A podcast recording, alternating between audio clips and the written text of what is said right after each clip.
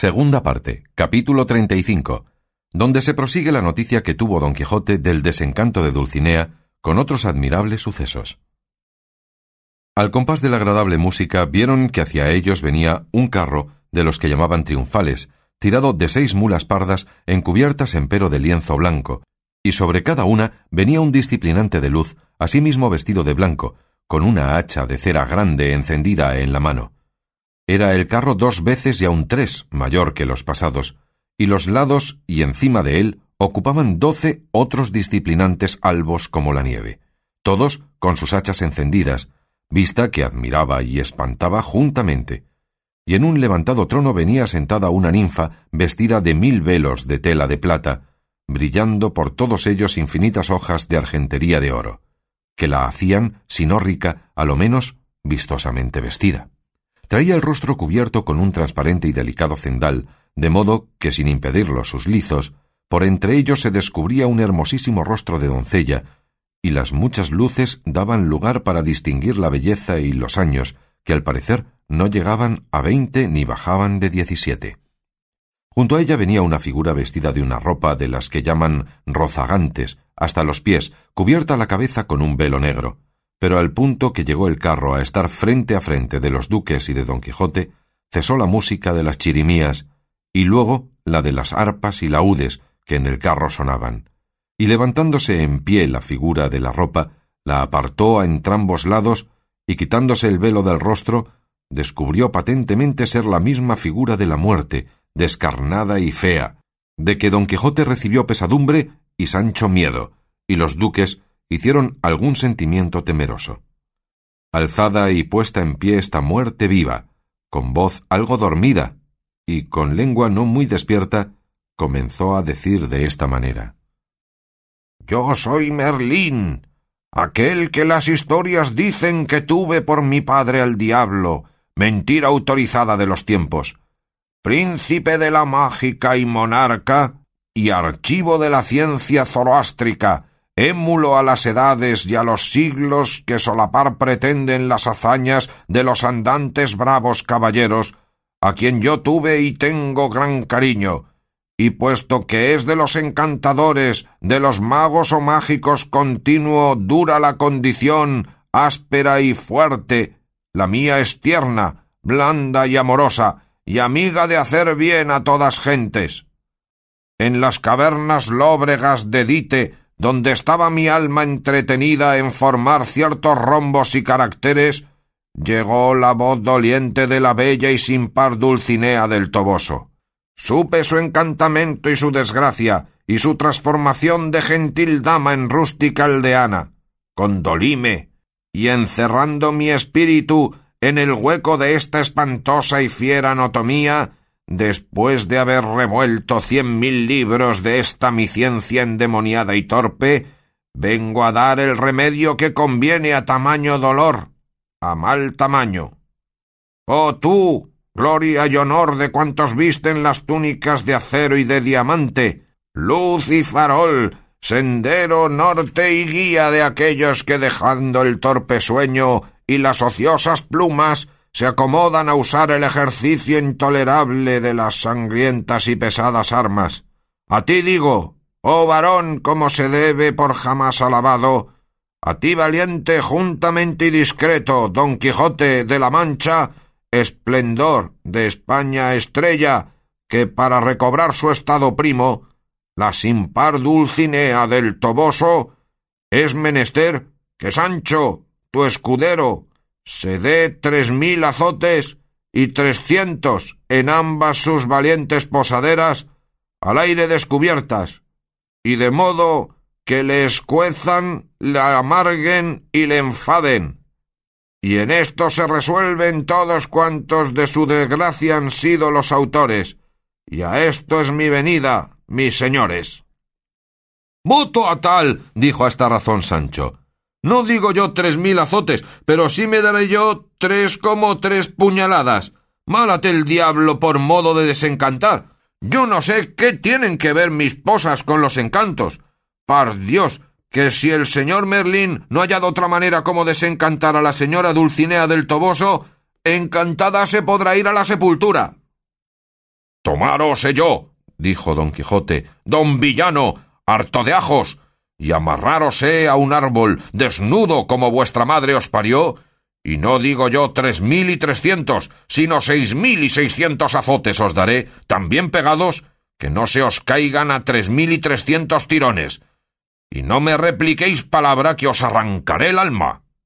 Oyendo lo cual, Merlín dijo No ha de ser así, porque los azotes que ha de recibir el buen Sancho han de ser por su voluntad y no por fuerza, y en el tiempo que él quisiere, que no se le pone término señalado. Pero permítesele que si él quisiere redimir su vejación por la mitad de este vapulamiento, puede dejar que se los dé ajena mano, aunque sea algo pesada. Ni ajena, ni propia, ni pesada, ni por pesar, replicó Sancho. A mí no me ha de tocar alguna mano. ¿Parillo por ventura la señora Dulcinea del Toboso para que paguen mis posas lo que pecaron sus ojos? El señor mi amo sí que es parte suya, pues la llama a cada paso mi vida, mi alma, sustento y arrimo suyo. Se puede y debe azotar por ella y hacer todas las diligencias necesarias para su desencanto, pero azotarme yo a Bernuncio. Apenas acabó de decir esto Sancho, cuando levantándose en pie la argentada ninfa, que junto al espíritu de Merlín venía, quitándose el sutil velo del rostro, le descubrió tal que a todos pareció más que demasiadamente hermoso, y con un desenfado varonil y con una voz no muy adamada, hablando derechamente con Sancho Panza, dijo Oh, malaventurado escudero, alma de cántaro, corazón de alcornoque, de entrañas guijeñas y apedernaladas, si te mandaran, ladrón, de suellacaras, que te arrojaras de una alta torre al suelo, si te pidieran, enemigo del género humano, que te comieras una docena de sapos, dos de lagartos y tres de culebras, si te persuadieran a que mataras a tu mujer y a tus hijos con algún truculento y agudo alfanje, no fuera maravilla que te mostraras melindroso y esquivo, pero hacer caso de tres mil y trescientos azotes, que no hay niño de la doctrina, por ruin que sea, que no se los lleve cada mes, admira, adarva, espanta todas las entrañas piadosas de los que lo escuchan, y aun las de todos aquellos que lo vinieren a saber con el discurso del tiempo. Pon, oh miserable y endurecido animal, pon, digo, esos tus ojos de machuelo espantadizo en las niñas de estos míos, comparados a rutilantes estrellas, y veráslos llorar hilo a hilo, y madeja a madeja, haciendo surcos, carreras y sendas por los hermosos campos de mis mejillas. Muévate, socarrón y malintencionado monstruo, que la edad tan florida mía, que aún se está todavía en el diez y de los años, pues tengo diecinueve y no llego a veinte, se consume y marchita debajo de la corteza de una rústica labradora, y si ahora no lo parezco, es merced a particular que me ha hecho el señor Merlín, que está presente sólo porque te enternezca mi belleza, que las lágrimas de una afligida hermosura vuelven en algodón los riscos y los tigres en ovejas. Date, date en esas carnazas, bestión indómito, y saca de Arón ese brío, que a sólo comer y más comer te inclina, y pone en libertad la lisura de mis carnes, la mansedumbre de mi condición y la belleza de mi faz, y si por mí no quieres ablandarte ni reducirte a algún razonable término, hazlo por ese pobre caballero que a tu lado tienes, por tu amo digo,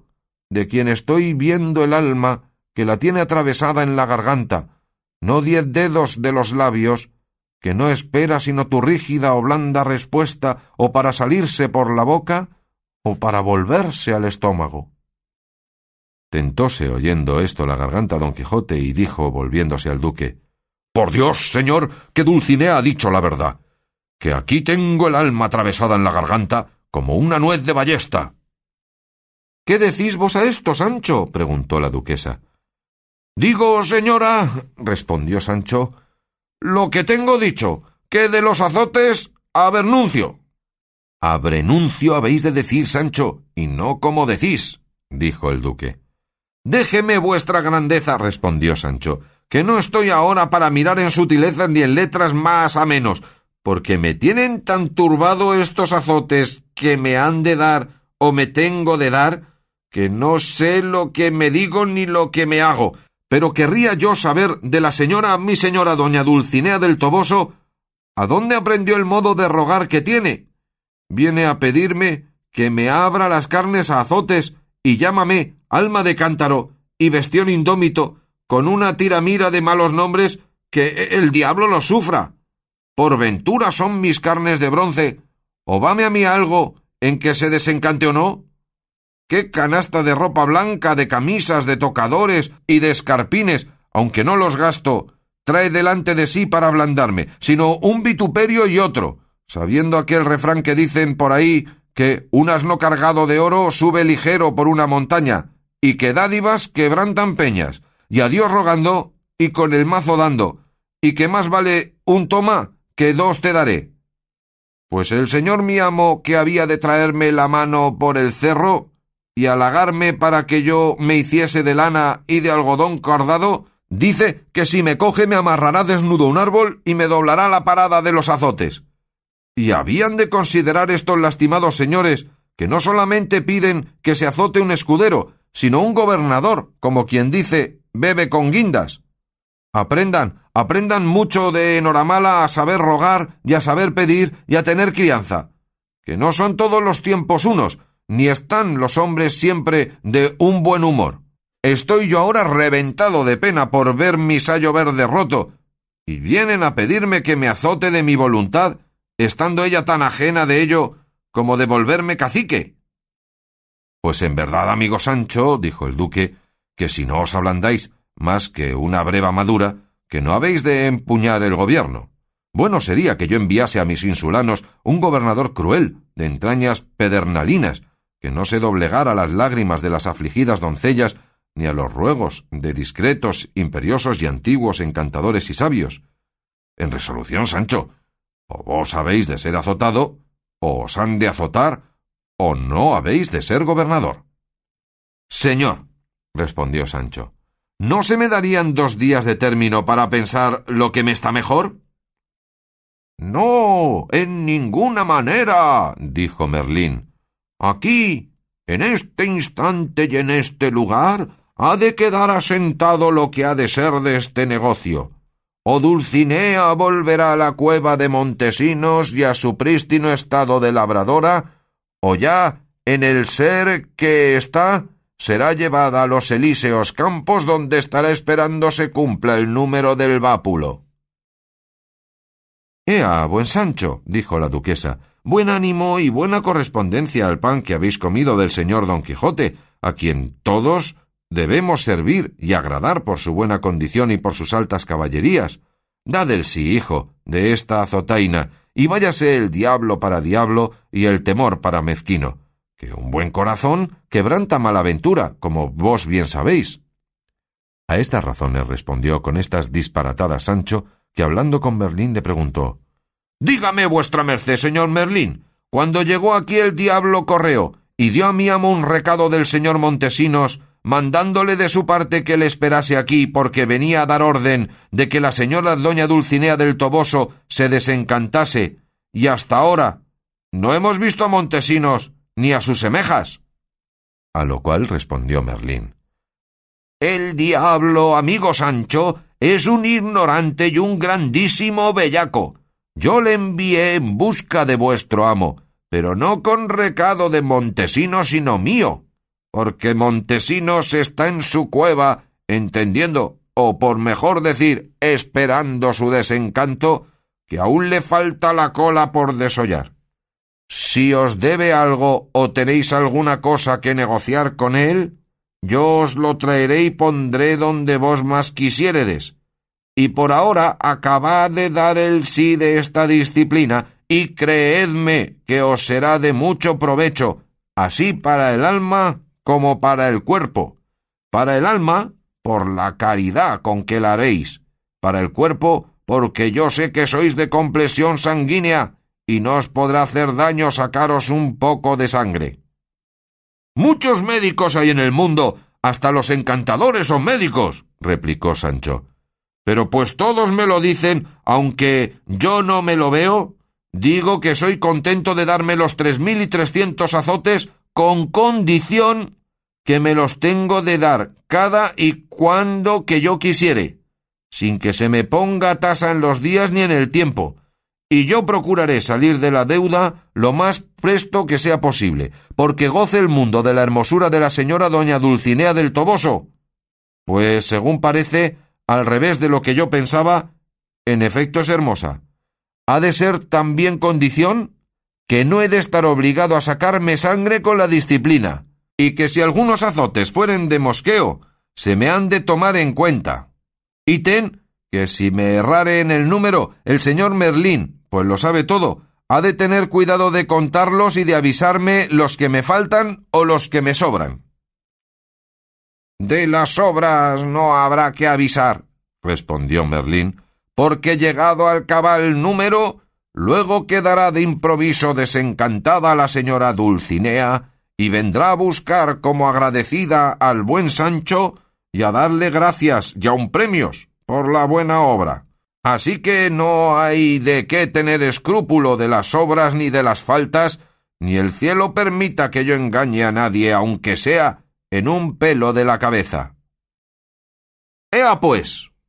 A la mano de Dios, dijo Sancho. Yo consiento en mi mala aventura. Digo que yo acepto la penitencia con las condiciones apuntadas.